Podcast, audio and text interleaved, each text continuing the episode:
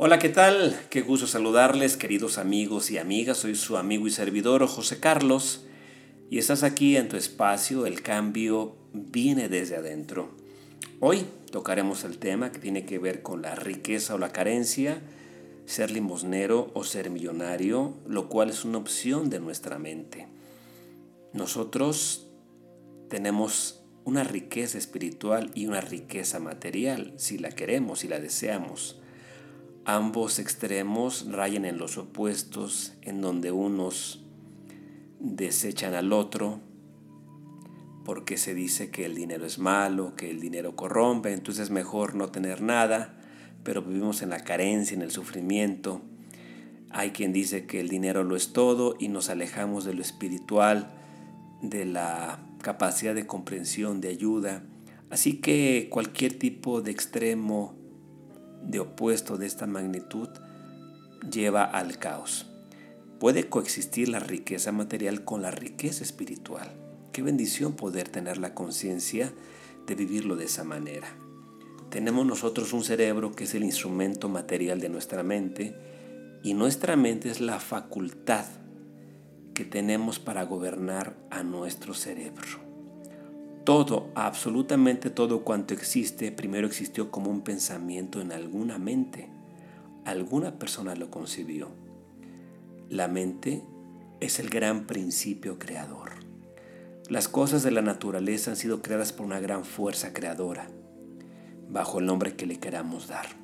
Y las cosas cotidianas, artificiales de este reino, son creaciones de la mente humana un gran dique, un hermoso edificio, una ciudad. La mente puede influir sobre cualquier cosa o situación y tiende siempre a producir efectos. Pueden ser positivos, que los efectos son constructivos, o los pensamientos negativos cuyos efectos son destructivos. Así que todos los pensamientos dejan huella en nosotros y en los demás. Si tenemos un pensamiento positivo, las huellas serán constructivas, saludables. Si son negativos los pensamientos, las huellas serán destructivas, enfermizas. Y nosotros tenemos como ejemplos de algunos pensamientos positivos los que tienen que ver con el optimismo, con el valor, la prosperidad, la confianza, el éxito, la salud, la fe, la serenidad, el perdón, el amor, la fraternidad, el ánimo, y hay ejemplos de pensamientos negativos como lo son de venganza, de fracaso, de carencia, de cansancio, de pesimismo, de indiferencia, de rencor, de odio, eh, de duda. y nosotros, si comprendemos que siendo la mente el gran principio creador, entonces nuestra mente puede plasmar en lo material todo lo que nosotros deseemos, siempre que usemos debidamente nuestro pensamiento. A imagen y semejanza de la gran fuerza creadora, nosotros también somos creadores en nuestra dimensión.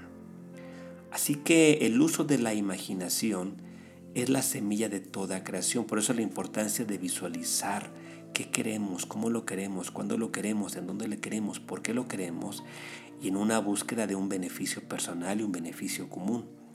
Nosotros somos seres psicosomáticos, tenemos una psique que es la mente y tenemos el soma que es el cuerpo. Y la mayoría de las enfermedades son psicosomáticas porque usamos nuestra mente de forma negativa. Y hay salud psicosomática, los llamados milagros, la reversión de la enfermedad, cuando usamos nuestra mente de forma positiva. Y esto aplica al concepto de la riqueza material.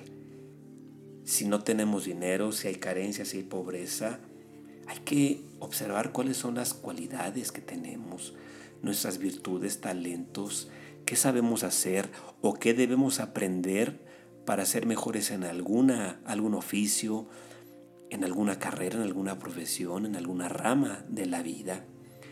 Porque cuando nosotros nos enfocamos en ello y trabajamos en ello, el dinero viene como consecuencia.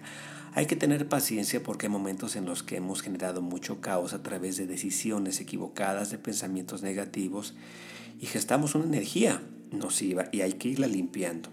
¿Cómo se hace esto?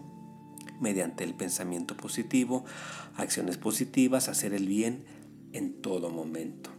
Así que cuando nosotros aprendemos a relajarnos y ponemos en equilibrio nuestro cuerpo con nuestra mente, alcanzamos un estado en donde estabilizamos lo interno y lo externo y nuestro pensamiento positivo fluye de forma lúcida y creadora, entonces va a traer lo mismo a nuestra existencia. Nosotros es importante compaginar los dos hemisferios cerebrales, la parte analítica y la parte intuitiva. Nuestra mente subconsciente es como un fiel esclavo.